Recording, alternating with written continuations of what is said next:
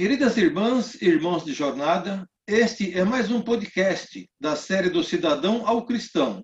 E nesta oportunidade, sobre a luz da doutrina, vamos conversar um pouco com a Vandenéia, psicóloga atuante de longa data na difícil área da educação, como professora da língua portuguesa e hoje coordenadora pedagógica. Sólida experiência como psicóloga clínica, o que lhe permitiu ampliar seus horizontes sobre o comportamento humano e, nesta oportunidade, irá sair da sua área de conforto para dividir um pouco da sua experiência de vida. Boa noite, Vanderlei. Tudo bem com você? Boa noite, tudo bem, graças a Deus. E você? Tudo, tranquilo. Uh, Vanderlei, gostaríamos de aprender um pouco com a sua experiência de vida a partir de algumas proposições, pode ser? Ok. Então vamos lá, da cidadã Vandinéia para a cristã Vandinéia. Defina Deus. Deus é a causa primária, inteligência suprema, o nosso Pai maior, nosso Criador de todo o nosso universo, de toda a vida nesse planeta Terra. Qual o sentido da vida? O sentido da vida é você saber olhar para si mesmo reconhecer os teus limites e valorizar as tuas qualidades. Esse é o sentido da vida. Cristo, verdade ou mito? Totalmente verdade. Jesus é o meu conforto maior, o meu amparo, o meu mestre, o meu horizonte, a minha base. O que é religião? Religião é uma forma em que a pessoa escolhe a compartilhar os ideais é, cristãos com outros companheiros. É a, a, religião, a casa, né, onde, onde se pratica a religião. Mas a religião está em cada um de nós. O que representa para você a morte? Renascer, né? Esperar pela oportunidade de voltar novamente aqui porque eu demorei para aceitar e para entender que a morte nada mais é de que uma como se fosse uma troca de roupa, né? Que você tira aquela roupa, põe no cesto para lavar e põe uma nova roupa. Então morrer é vestir uma nova roupa, só que vocês a gente quando morre passa para uma outra dimensão e a vida lá continua. A família uma instituição ou. A família, a, sustentação da sociedade, né? É que compõe a sociedade humana. E a família é onde nós praticamos o nosso maior exercício de tolerância, paciência, compreensão, e é através da família que nós conseguimos a nossa evolução no campo moral, no campo espiritual e também no campo aqui da matéria, na vida terrena. A família é a sustentação da sociedade e da humanidade. Fale-nos de uma grande tristeza. Nossa, essa grande tristeza é difícil falar, porque são é, passagens bastante delicadas para mim, que envolvem minha filha, e eu tenho um pouco de dificuldade de compartilhar, porque eu teria que, expor né, o que aconteceu, foi bastante delicado, mas Deus amparou, os bons amigos espirituais também, eu tenho certeza que estão nos acompanhando e nos auxiliando. Só para vocês terem uma ideia, são consequências de uma depressão severa pós-parto. Para melhorar um pouquinho, então, fale-nos sobre uma grande alegria. Olha, uma grande alegria na minha vida são minhas duas filhas. Mas eu tenho uma neta, que é a minha primeira neta, que eu tenho uma afinidade muito, muito estreita com ela. Então, quando essa minha neta nasceu, que é a Sofia, eu foi como se um novo mundo tivesse sido mostrado para mim, porque eu fui ser mãe pela segunda vez, né? Mãe avó, e foi uma alegria imensa. Então, eh, essa alegria superou até o do nascimento das minhas filhas, foi ser avó. Um sonho.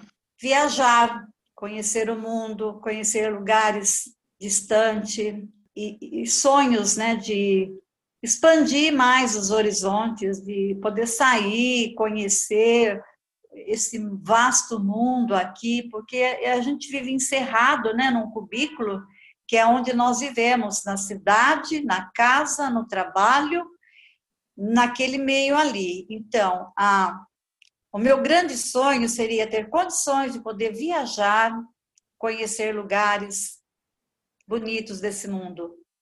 Espero ainda poder realizar nessa, nessa jornada aqui, se Deus quiser. Um livro. Um livro que marcou para mim, que eu recebi da minha querida Mana, que já está numa outra dimensão, a Marina, é O Pequeno Príncipe. Ela ganhou esse livro de uma amiga, ela leu o livro e ela passou ele para mim. Eu tenho esse livro até hoje. Cada vez que eu olho, que eu pego esse livro, eu me lembro do, do momento, né, de, de, ter recebido esse livro dela. Então é assim, é, tem vários livros que me marcaram, mas esse tem um, um, uma afetividade com a minha irmã, que já não faz mais parte aqui da, da, do nosso convívio aqui na Terra, da qual tenho imensas saudades. Um pensador. Pensador. Nossa, tem tantos.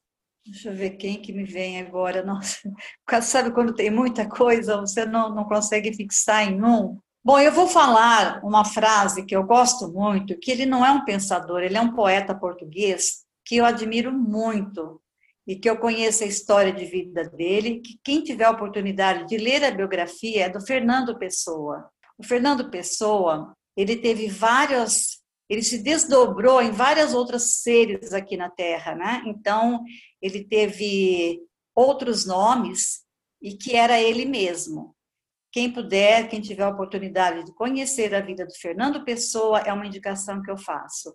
E ele é um poeta português, muito renomado, muito conhecido, e ele diz o seguinte, num dos poemas dele, eu vou tirar só a frase: Tudo vale a pena se a alma não é pequena. Uma personalidade. Chico Xavier me toca profundamente, Chico Xavier. Uma pergunta um pouquinho mais complicada agora, né? Tivesse você o poder do tempo, em qual momento da sua vida você voltaria e o porquê? Bem, você fez uma pergunta agora muito interessante. Por que, que essa pergunta é interessante? Porque eu tenho trabalhado isso ultimamente e tenho feito essas perguntas para as minhas filhas. Se você tivesse que mudar alguma coisa, o que, que você mudaria? Aí eu tive uma resposta esse final de semana que me surpreendeu. A resposta foi o seguinte: temos que pensar que quando nós fizemos alguma coisa que provavelmente a gente não faria novamente, nós temos que nos reportar lá atrás para ver como é que era a nossa situação emocional naquele momento e o que que nos levou a praticar determinada ação da qual eu não faria hoje com essa maturidade que eu tenho. Então tem muitas coisas que eu mudaria sim. Eu voltaria na minha vida, na minha maternidade, na minha condição de mulher e de maternidade. Eu mudaria algumas coisas que me arrependo muito. Mas na, na época em que o fato aconteceu e que a, minha filha me é, colocou essa situação, imediatamente eu retornei lá naquele momento em que se eu pudesse mudar, eu mudaria.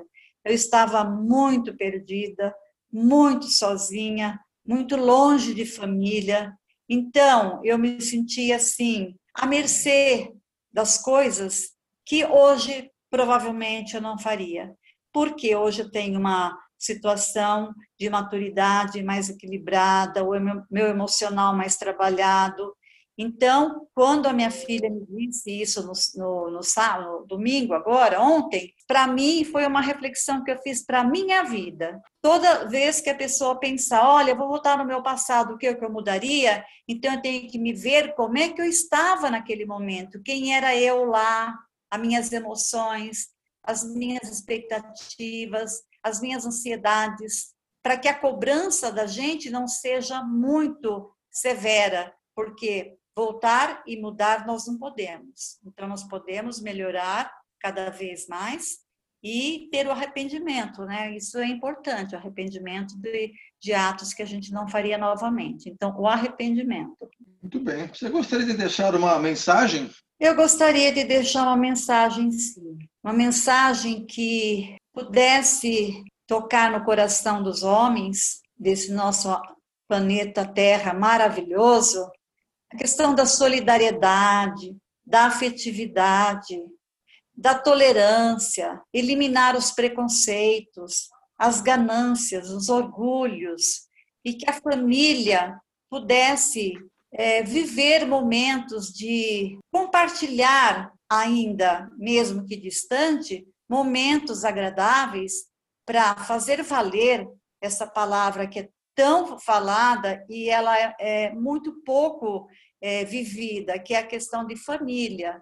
Então, por exemplo, eu tenho os meus irmãos, tenho as minhas filhas, é, e, e assim, nós temos poucas oportunidades de ter momentos de estarmos juntos, de confraternizar. Então, para fechar, sim, eu vou dar um flash de uma foto que mora no meu coração.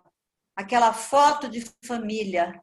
Num domingo, eu tenho essa foto da minha família, do, do materno e paterna, lá em, na Vila Gerte, que é essa foto de domingo, todo mundo almoçando e todo mundo junto ali compartilhando. Essa é minha mensagem que a família possa ser mais solidária e mais afetiva entre si, entre todos. Essa é minha mensagem. Ok, Vanilla, agradecemos muito a sua participação. Com certeza ficaram alguns pontos para nossa reflexão e estudo, né? Nessa nossa busca constante pelo aprimoramento como cidadão e cristão. Gostaria de se despedir? Sim, eu quero agradecer muito de coração estar participando desse projeto. Quando você me convidou, eu me senti assim privilegiada. Por quê? Porque você é meu irmão, porque a gente tem uma história de é, acompanhar a doutrina espírita, né? E a gente compartilha algumas ideias. Então, eu quero te agradecer muito por é, me incluir nesse projeto. Quero desejar para você toda a sabedoria, o entendimento que você tem, é, precisa ter para conduzir a concretização desse projeto tão maravilhoso que você ah, iniciou. Que você seja muito abençoado e muito iluminado no seu caminho nessa trajetória. Gratidão, meu irmão. Gratidão de mim para você também. A todos, obrigado pelo carinho e até mais o próximo podcast.